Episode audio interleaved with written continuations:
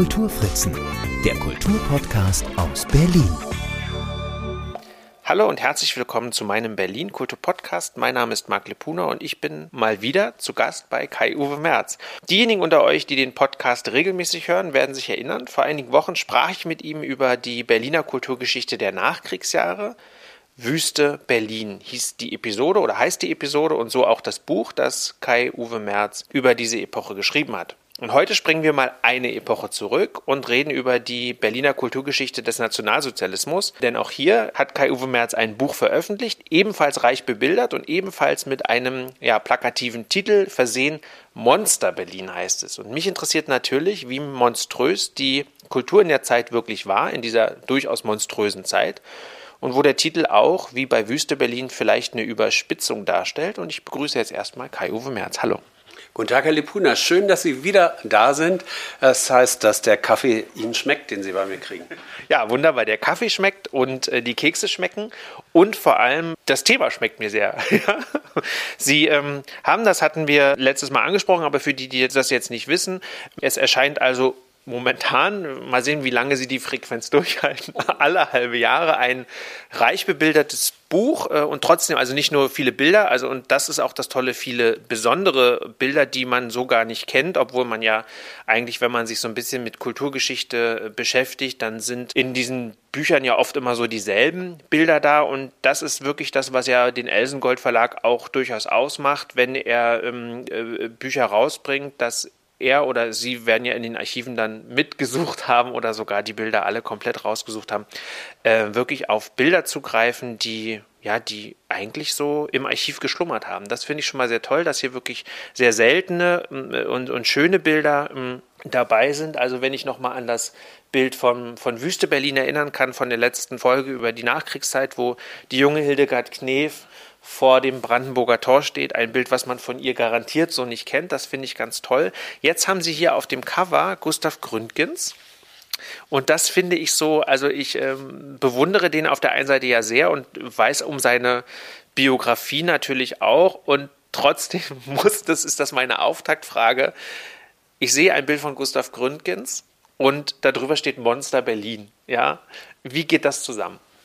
Also Sie sehen eben nicht den Gustav Gründgens, an den wir alle denken, nämlich an den Mephisto.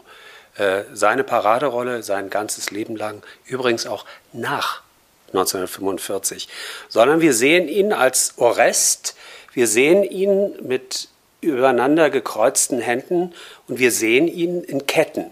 Und äh, das ist eines der äh, Fotos, die eigentlich schwarz-weiß gemacht sind, aber die damals zeittypisch äh, so koloriert wurden, dass es so einen leicht gelben äh, Hauch hat. Titel dürfen provozieren. Titel wie diese, ich schreibe ja nicht universitär subventioniert, sondern äh, für einen Verlag, der Bücher verkaufen will und muss. Und es soll ein Anreiz sein, dass äh, der Kunde der etwaige Kunde und Leser in der Buchhandlung zugreift. Und ich finde auch, ein Titel darf durchaus äh, eine, ein gewisses Potenzial an äh, Provokation haben. Darauf gekommen bin ich äh, durch den Titel Behemoth. Das ist eines der Urungeheuer äh, der jüdischen äh, Mythologie, also auch des Alten Testamentes. Und dieser Buchtitel ist von einem in Berlin tätig gewesenen Staatsrechtler für sein Buch über das nationalsozialistische Regierungssystem, was 1944 erschienen ist in den USA, ein Immigrant, verwendet worden. Und wenn dieses Reich ein Behemoth war, das Reich Hitlers, ein Ungeheuer, was sollte dann wohl diese Hauptstadt sein? Ein Monster. Na sicher ist Gustav Gründgens äh, als Person nicht monströs, aber ich denke, wenn man sich in die Perspektive eines Menschen, eines Juden versetzt, der im Untergrund dieser Stadt überleben musste, aufpassen musste bei jeder Bewegung auf den Straßen, dann hat er da schon eine Monstrosität erlebt. Ich denke auch, dass äh, die einfache historische Tatsache, dass von dieser Stadt der Zweite Weltkrieg ausgegangen ist und der Holocaust äh, erdacht und implementiert worden ist, dass das monströs ist und es gibt auch noch den Aspekt, dass das Überleben in dieser Stadt, die ab 1943 äh, den Bombenkrieg erlebt hat, diese Stadt auch zu einem Monster gemacht hat. Ähm, ja, mir ist bewusst, dass man darüber diskutieren kann und muss. Aber ich habe Ihnen jetzt einfach meine Gedanken dazu gesagt, äh, die mit diesem Titel zu tun haben. Und wissen Sie, dann gibt es einen einfachen Grund. Der Vorband hatte den Titel Vulkan Berlin und es musste dann von der Struktur des Titels ein Analogon sein. Und äh, das rechtfertigt es nicht, wenn es Ihnen nicht gefallen sollte, aber es erklärt, wie sowas zustande kommt. Nee, ich finde den Titel, äh, den Titel finde ich gut. Ich frage halt nur, ob Gründgens diese Rolle sozusagen verdient hat, dass man das jetzt, ähm, also ich gehe direkt schon in die Film- oder eben auch die Theatergeschichte der Zeit hinein. Ähm, man weiß ja, äh, welche Funktion er hatte, das äh, bitte ich Sie aber gleich auch nochmal auszuführen. Also man liest Monster Berlin und sieht darunter ein Bild des Gründgens aus den 40er Jahren. Sie sagen, er ist gefesselt. Das ist an sich ja auch schon so ein Bruch, vor allem auch, weil das natürlich jetzt eine Rolle ist, mit der man ihn nicht assoziiert er als Hamlet und er eben als Mephisto, was vielleicht das naheliegendere Bild wäre, aber umso spannender ist ja, dass es eben nicht das Mephisto-Bild ist, was vorne drauf ist. Deshalb nochmal die Frage, inwiefern Gründgens das in Anführungszeichen verdient, auf dem Titel zu sein. Es ist eine Frage der historischen Würdigung der nationalsozialistischen Zeit. Er ist sicherlich für Zeitgenossen, die in der Emigration waren, zum Beispiel Klaus Mann, der ja den Roman Mephisto geschrieben hat, eine Figur, die gewisse Monstrositäten hat, indem er sich einlässt mit Göring, mhm. mit äh, den Chargen des Regimes, indem er wie viele andere Kulturschaffende, er war ja Intendant dieses Staatstheaters, des preußischen Staatstheaters, was wir heute als Konzerthaus am Gendarmenmarkt kennen. Ähm, äh, er hat natürlich auch Preise bezahlt, wie viele andere. Preise der Anpassung, der Demütigung. Äh, aber gleichwohl kann er für Leute, die diesen Weg nicht gegangen sind, die in der Migration waren, etwas gewesen sein wie ein Monster.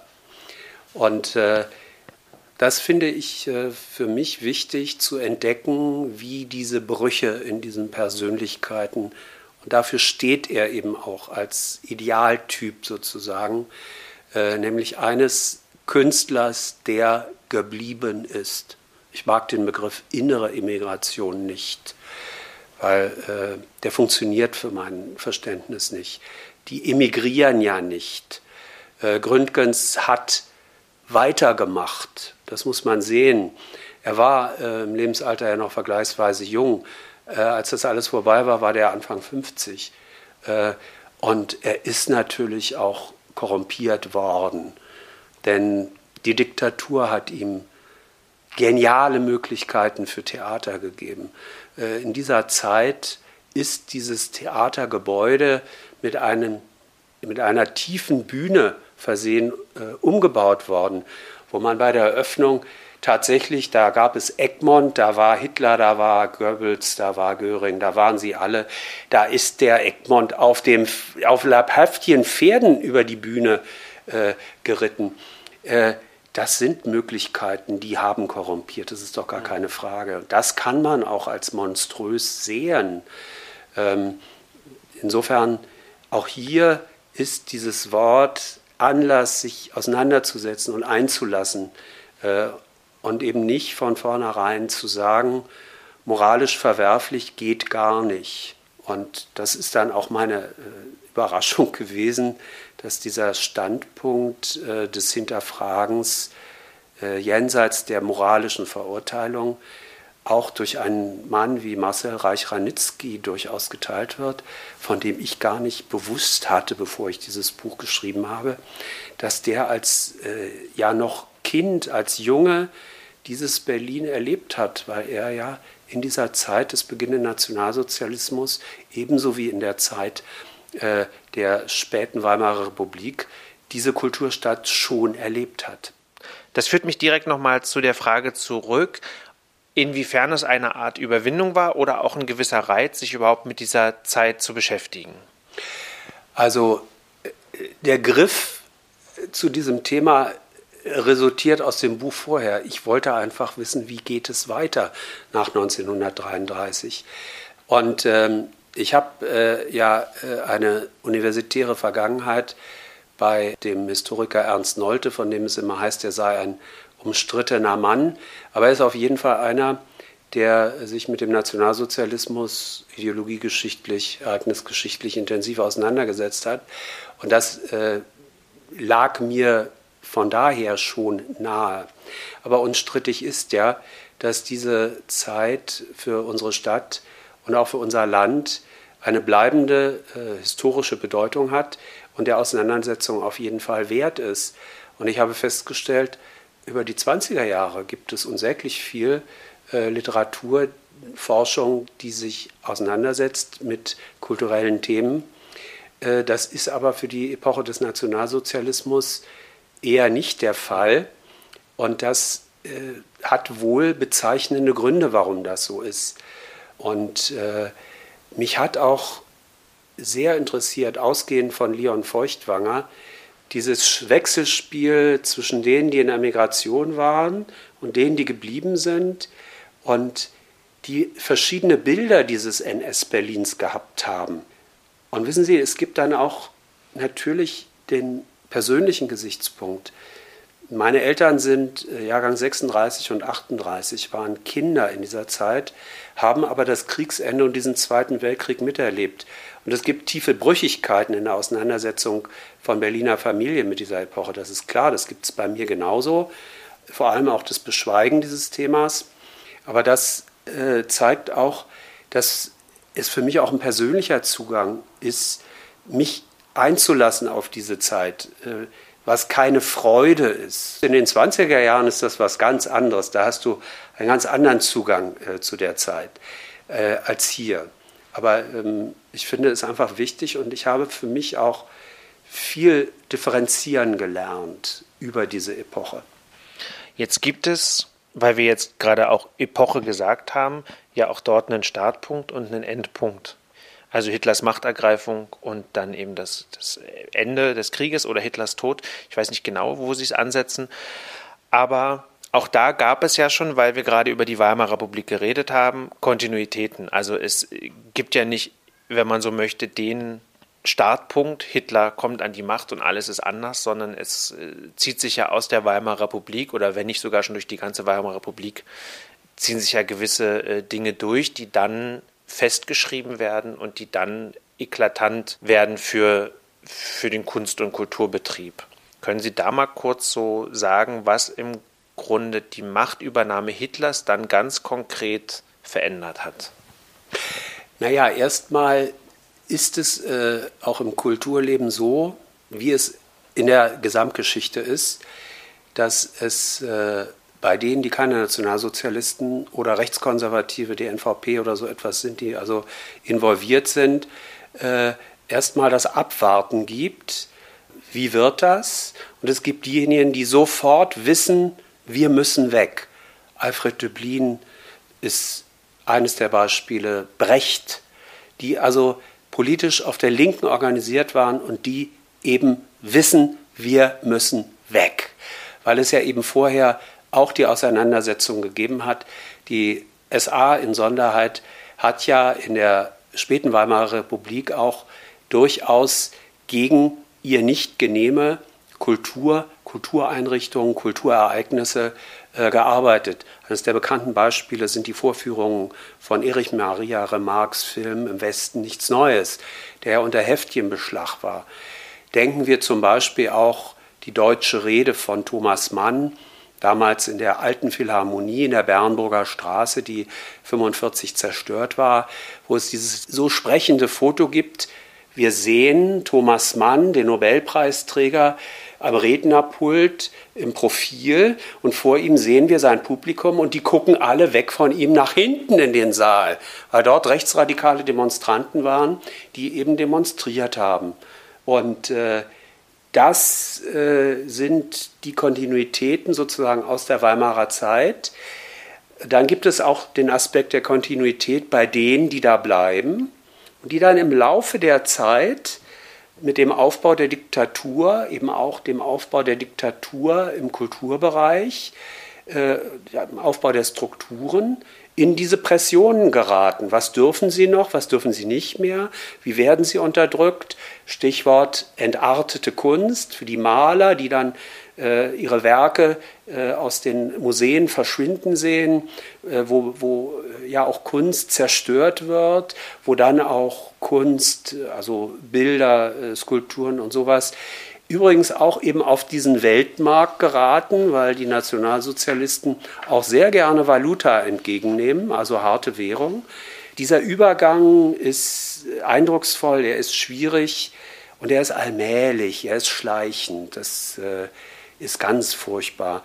Und was ich äh, so mir nicht äh, bewusst gemacht hatte vorher war, dass die Verfolgung äh, von Künstlern, von Juden eben auch in die Immigration hinein sich fortsetzt. Das kann man also äh, sehr deutlich sehen am Schicksal Feuchtwangers. Der ist ja nicht äh, in Deutschland, als äh, die Machtübernahme stattfindet, sondern er ist in den USA, geht da nach Frankreich, wie er Nachricht bekommt, wie die SA sein Haus in Grunewald eben durchsucht, zerstört, ein Manuskript eines weitgehend fertigen Buches verschwindet, was er nochmal schreiben muss.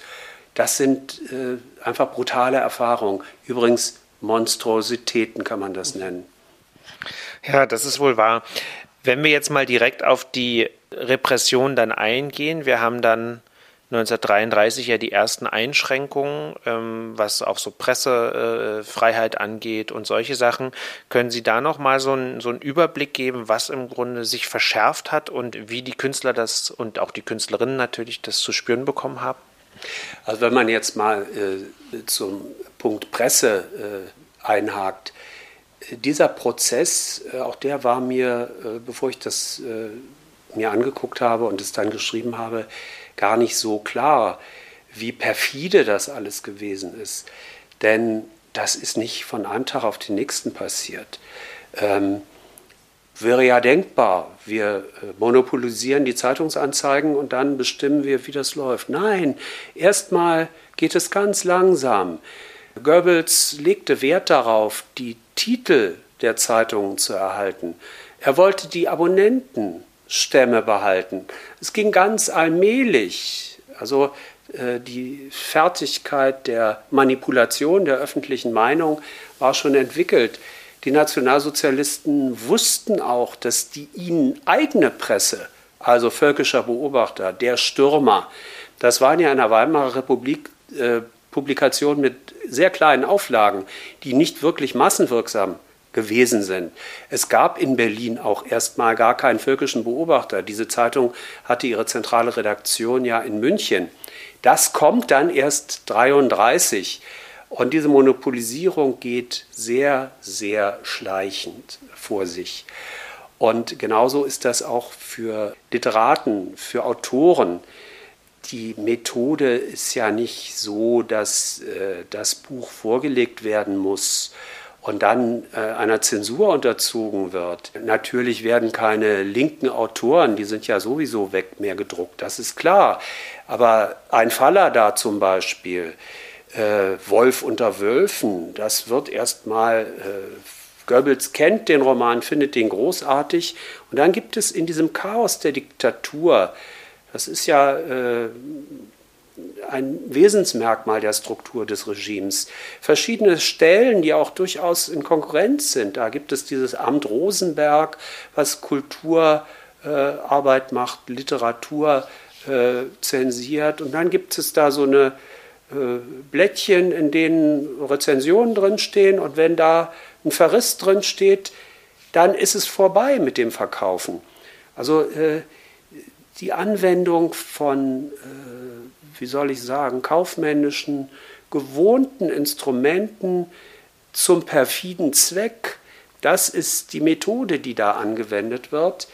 Und ich habe es eben gesagt, in Bezug auf die bildende Kunst, da gibt es auch Nischen, wo diejenigen, die nicht emigrieren, also zum Beispiel René Sintenis, die ein schreckliches Schicksal insofern schon deswegen hat, weil sie aus der Sicht des Regimes ja halb jüdisch ist und eine sogenannte Mischehe führt mit einem sogenannten arischen Mann. Sie hat auch eine äh, lesbische sexuelle Orientierung, die nicht ausgesprochen und angesprochen wird, die aber auch ihre Rolle spielt.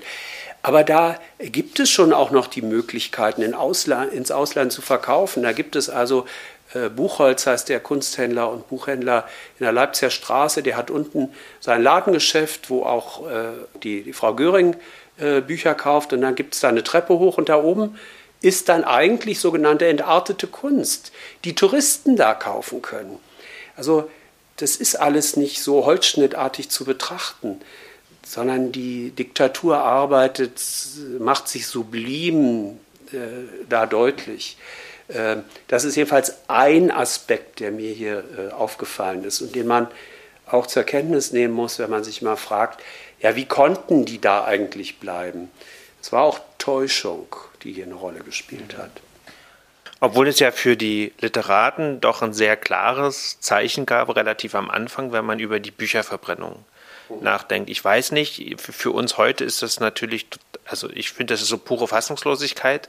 Mm, äh, heute äh, Fahnen verbrennen äh, ist genauso anzuprangern und auch ein sehr starkes politisches Statement. Damals waren es die Bücher, wo ich das Gefühl hatte, ähm, aus heutiger Sicht muss das ja so ein Schock gewesen sein für die, die dabei waren. Ich glaube, Erich Kästner hat es sogar selber auch gesehen wie seine Bücher verbrannt wurden, wenn ich das richtig in Erinnerung habe, dass er da dabei stand sogar, oder zumindest hat er das dann geschrieben. Irmgard Coins Bücher sind dabei, Alex Weddings Bücher sind dabei, Brecht, alle möglichen, die eben, viele von denen waren dann schon gar nicht mehr da, manche sind geblieben. Trotzdem ähm, wurde ja auch schon gesagt, aber wurde das damals auch richtig so als Paukenschlag empfunden, diese Bücherverbrennung? Ohne Zweifel. Das Regime hat damit klargemacht, wo es hin will und wo die Grenzen eben sind. Das ist natürlich eine propagandistische Wirkung. Es hat auch eine äh, Außenwirkung jenseits der deutschen Grenzen gehabt. Aber die Alltagsrealität äh, des Regimes ging ja weiter. Das zeigt sich zum Beispiel an einem Mann wie äh, eben Erich Kästner, der äh, zum Beispiel aus familiären Gründen, Mutterbindung, die Familie war ja noch in Dresden, äh, in Deutschland bleibt und der sein Leben fristet und äh, der weiter schreibt, der dann auch ähnlich übrigens wie Fallada eine Entscheidung trifft als einer, der bleibt. Er schreibt natürlich nicht mehr Kästner, er schreibt auch nicht mehr Fallada, sondern die machen Unterhaltungsliteratur, Banales, sie verkaufen ihre Fertigkeiten. Äh, Kästner schreibt unter Pseudonym, übrigens mit Wissen von Goebbels, Drehbücher, dieser äh, berühmte Film, wo Hans Albers auf der Kanonenkugel den Münchhausen gibt, da hat das Drehbuch Erich Kästner geschrieben, bis das Adolf Hitler erfährt und er sagt, geht gar nicht. Und dann ist aber auch Schluss für Kästner, der dann sehen muss, wie er überlebt. Aber Kästner lässt sich natürlich ein, insofern als er zum Überleben ins Ausland Lizenzen verkauft. Und äh, im Ausland auch Bücher verkauft und da natürlich auch wieder harte Währung ins Reich holt. Ähm, das ist Anpassung, das muss man auch äh, zur Kenntnis nehmen. Und äh, das ist sozusagen die Alltagsrealität gegen das Fanal, äh, die ich hier in einen Kontext bringe.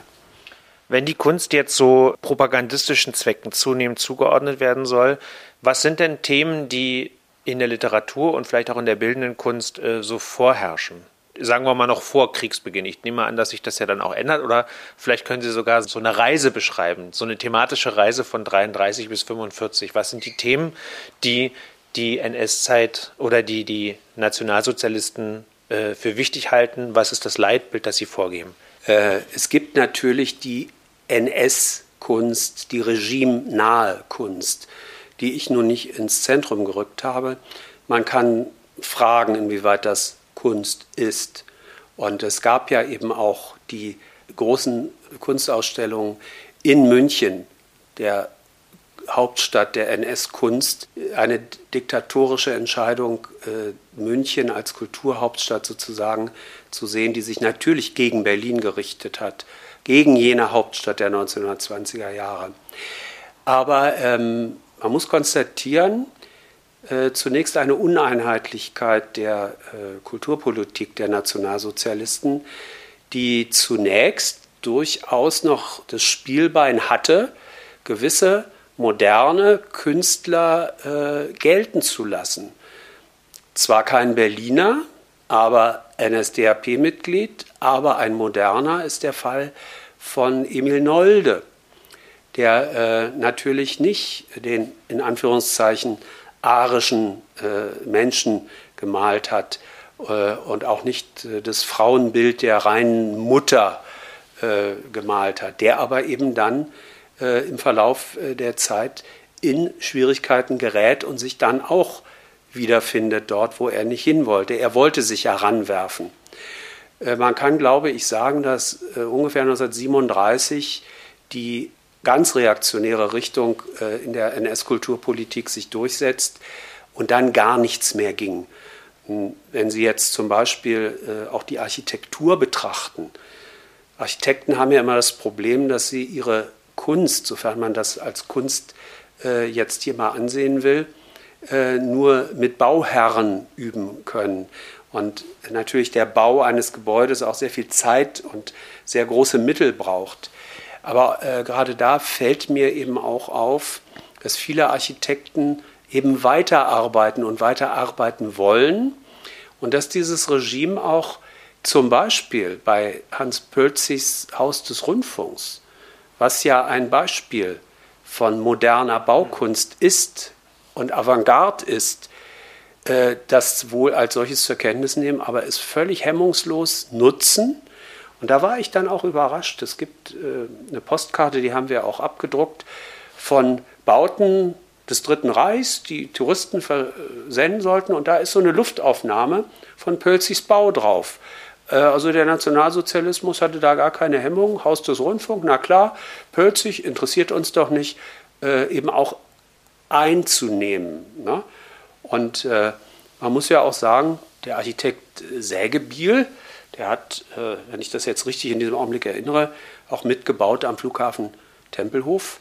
Der hatte bei Erich Mendelssohn gelernt, also dem jüdischen Avantgarde-Architekten, der, das kann man heute noch sehen, die Fassade um das Mossehaus äh, im Zeitungsviertel ganz neusachlich, modern äh, gestaltet hat. Also da sind dann wieder diese Kontinuitäten und äh, das äh, ist im Übrigen auch ein Element der, äh, der Täuschung des Regimes, wenn Sie so wollen. Und das ist nicht ganz unbegründet, weil äh, der italienische Faschismus, der ja in der Kulturwelt auch wahrgenommen wurde, in Deutschland und in Berlin, der hatte ja äh, da eine weniger rigide Einstellung. Der hat ja äh, moderne Kunst durchaus äh, akzeptiert. Die Nationalsozialisten eben dann aber, wie Sie schon gesagt haben, irgendwann nicht mehr. Jetzt gehen wir aber mal in die Kriegsjahre hinein, wo die Kunst ja auch noch mal ganz anderen Zwecken dienen sollte. Wenn wir jetzt zum Beispiel mal, wir hatten gerade Architektur, dann bleiben wir doch mal bei der Architektur. Da fällt mir Speer ein und diese ähm, Germania, die Großstadt Germania, die Hitler ja anfing zu planen, wo ja auch die Grundsteine schon gelegt wurden, wo die ersten Häuser abgerissen wurden, wo da rund um die, da wo jetzt ähm, das Kulturforum ist, wo dann die Kirche stehen blieb und die ganzen Villen platt gemacht wurden, beispielsweise, wo Friedhöfe schon, wo die Gräber verlegt wurden, weil da dann Schneisen gelegt werden sollten. Bleiben wir mal bei der Architektur und vielleicht auch bei Speer an sich. Ähm, wie, wie war denn dieses Architekturverständnis und äh, welchem Zwecke sollte das dann dienen? Die Kulturmetropole Berlin im Dritten Reich unterliegt einer doppelten Vernichtung. Das gilt für die Architektur, es gilt für die Stadt, es gibt die Ideologie, die diese überkommene, vorgefundene Kulturwelt zerstört. Und es gibt den vom Regime ausgelösten Zweiten Weltkrieg, der dann auf diese Stadt zurückschlägt im Bombenkrieg und sozusagen die zweite Weise der Zerstörung Berlins ist. Und ein äh, bedrückendes Beispiel für diese Zerstörung der alten Stadt noch in Friedenszeiten ist tatsächlich das ideologische Projekt dieser Welthauptstadt Germania, die Adolf Hitler sich wünscht, die offensichtlich äh, in seinem Denken auch einen irrational hohen Stellenwert gehabt hat und äh, wo sich dieser sogenannte Leibarchitekt Albert Speer andient, das umzusetzen. Und Sie haben es ja eben angesprochen, das bedeutet tatsächlich auch die Zerstörung Berlins. Äh, und da gibt es eben auch die Belege, dass dieser Albert Speer, der sich ja dann zum in Anführungszeichen Edelnazi stilisiert nach 45 und erst recht nach seiner Freilassung aus dem Spandauer Kriegsverbrechergefängnis äh, hier auch äh, mehr getan hat, als er hinterher zugegeben hat. Er hat ja gefragt, wann denn die Wohnungen von Juden äh, geräumt werden. Äh, gar nicht, weil er diese Häuser zerstören wollte, sondern schon, weil er sie brauchte, um Arbeitskräfte irgendwo unterzubringen, die er für diese großen Projekte gebraucht hat. Und äh, da veranschaulicht sich also auch der, der Kunstwille dieses Regimes. Äh, Arno Breker, äh, der da diese äh, gigantisch riesenhaften Skulpturen dann entwirft und der mit allen Mitteln ausgestattet wird, die er braucht, äh, daran kann man den Irrsinn dieser Ideologie auch äh, wirklich sehen, eben um den Preis der Zerstörung Berlins. Ich spitze das so zu, dass ich sage, dass die Nationalsozialisten tatsächlich das, was wir als Berlin kennen, zerstören wollten und vernichten wollten und dass Germania nicht nur irgend so ein Projekt ist, sondern es war die Nachfolgestadt Berlins. Äh, Speer erzählt in seinen Memoiren ja auch, die im Übrigen Joachim C. Fest wesentlich mitredigiert hat, der äh, ja dann die sehr umfangreiche Hitler-Biografie geschrieben hat, ähm, das sollte eine 8-Millionen-Stadt werden. Da sollte eben noch ein Autobahnring drumherum. Da sollten vier Großflughäfen sein. Äh, da sollten Wohnstädte gebaut werden. Äh, das hätte den Charakter Berlins äh, völlig verwandelt. Da wäre von diesem Berlin nichts mehr übrig geblieben. Und wenn wir jetzt einfach mal das Genre wechseln und auf das kommen, was man auch noch eben mit, mit, mit Kunst und Kultur äh, verbindet, dann fehlen jetzt so zwei Punkte noch, die wir noch gar nicht angesprochen haben. Das eine ist der Film und das andere ist die Musik. Gibt es da so Tendenzen? Also mein, mein Schlagwort wäre Durchhalteschlager ähm, und äh, auch äh, Filme letztlich. Und das andere wäre vielleicht wirklich auch was, was von diesen Schrecken ablenkt. Sind das so zwei wesentliche Elemente oder wesentliche Tendenzen, die dort ähm, stattfanden in der Musik und im Film? Das ist so. Der Film, dem ich kein einzelnes Kapitel gewidmet habe, das Buch ist sowieso schon dicker geworden, als es hätte sein sollen. Aber so funktioniert es. Es sind diese Durchhaltefilme. Äh, es sind gute Laune-Filme in Anführungszeichen. Und so funktionieren auch Theater und Musik, dass äh, eine andere Welt für die Dauer der Vorstellung äh, dem Publikum angeboten werden soll. Das funktioniert auch so. Das sieht auch Gründgens als eine Funktion. Aber diese äh, Kulturwelt behält auch äh, im Krieg noch eine andere Funktion, nämlich selbst in Berlin geht es um Außendarstellung des Regimes der Welt gegenüber.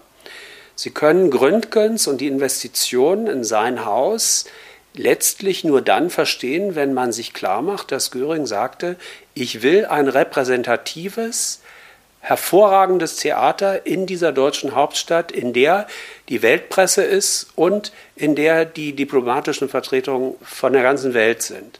Das ist auch etwas, was die Figur Furtwängler erklärt, der ein Dirigent von Weltruf war, der sich zerlegt hatte mit den Nationalsozialisten, aber vom Grunde her eine nationalkonservative Grundstimmung hatte, der äh, sicherlich kein Nationalsozialist war, der eine, wie ich finde, teilt übrigens auch Gründgens, naive Kunstvorstellung hatte, nämlich ich lebe mein Leben erstmal nur für meine Kunst und da kommt eine ganze Weile gar nichts, um das mal salopp zu sagen. Aber Furtwängler wurde eben auch auf Reisen geschickt in diese Welt, wenngleich er immer versucht hat, nicht dort zu gastieren mit den Philharmonikern, wo auch äh, die Wehrmacht war. Ähm, aber das, das sind so diese, diese ambivalenten Funktionen, die diese Hauptstadtkultur in diesem äh, Regime hat.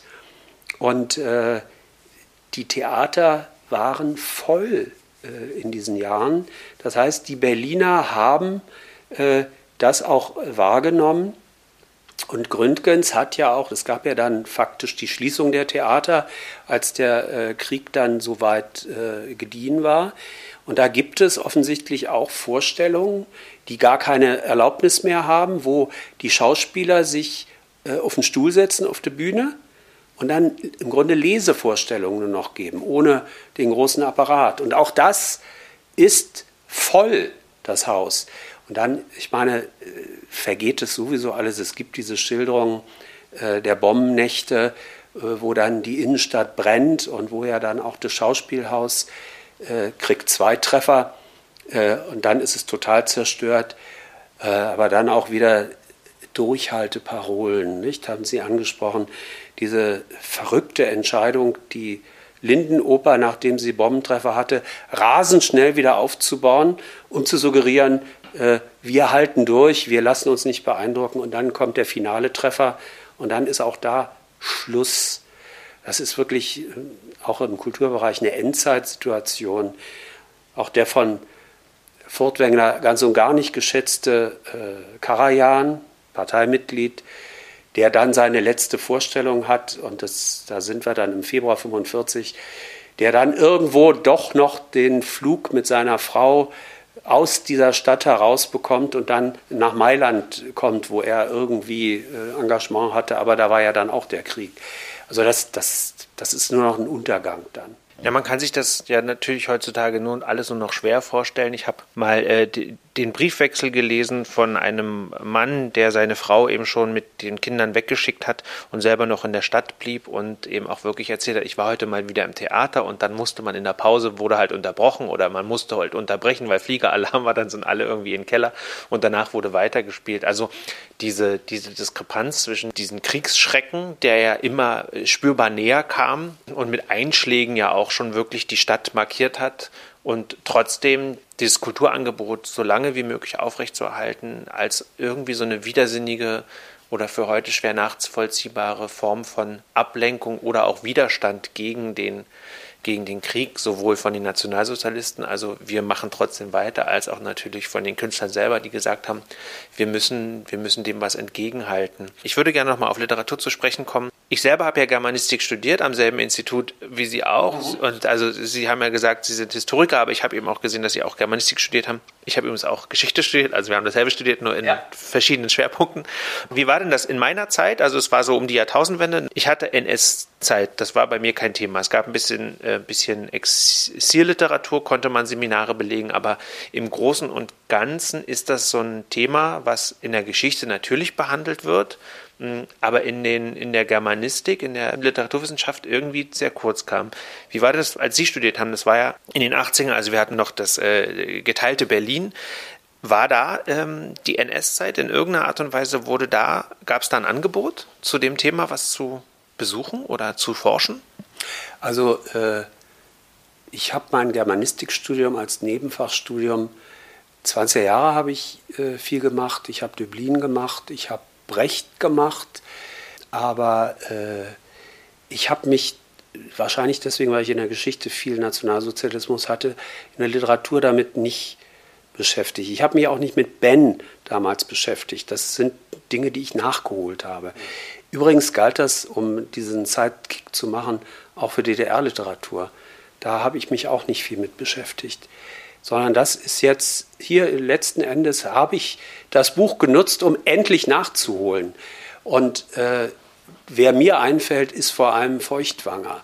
Ich habe es endlich geschafft, dieses riesendicke Buch Erfolg zu lesen, was ja eigentlich in München spielt und eine äh, Robert Kutzner heißt ja die Hitlerfigur dort.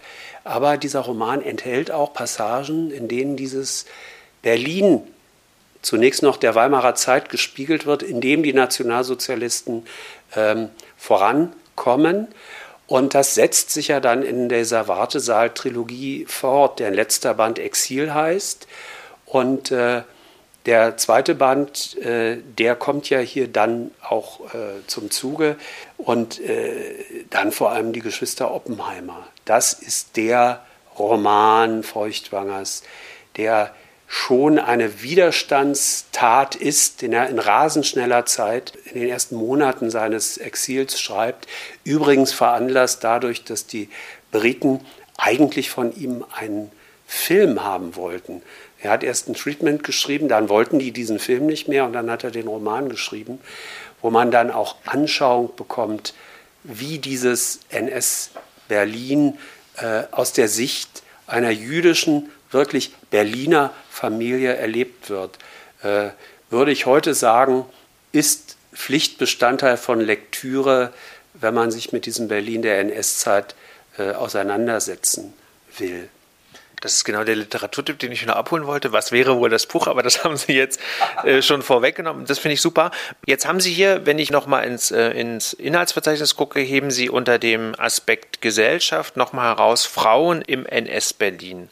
Filmemacherin, First Lady und Luftwaffenhelferin heißt der, ist der, die Unterüberschrift von dem Kapitel.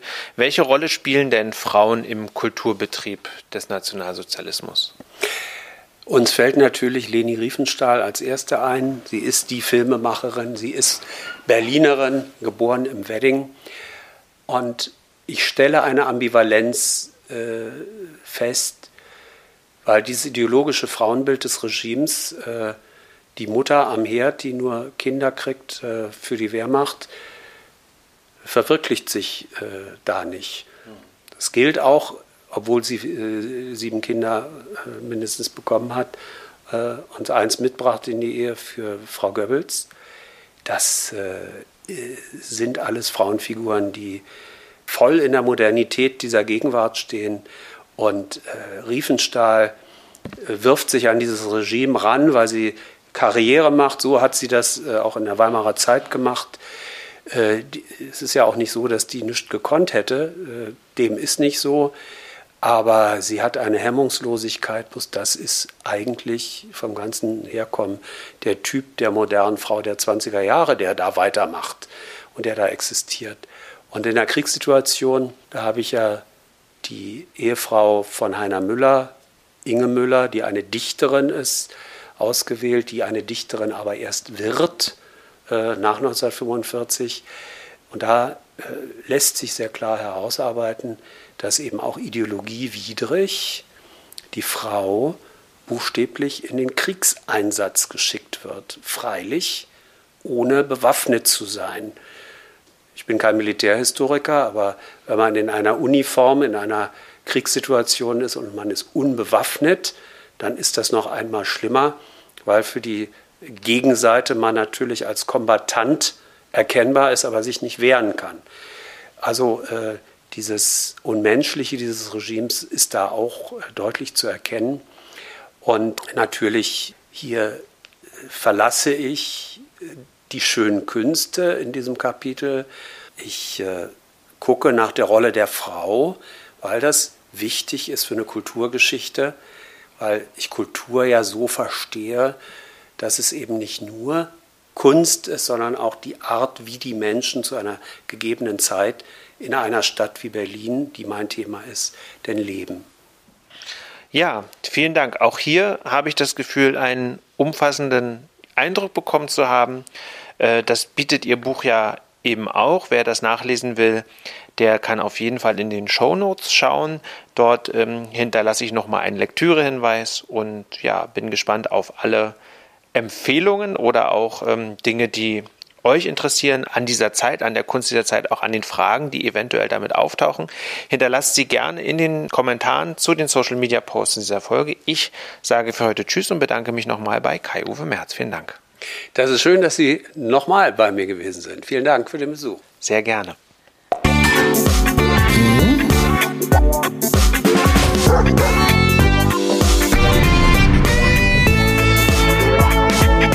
Die Kulturfritzen, der Kulturpodcast aus Berlin.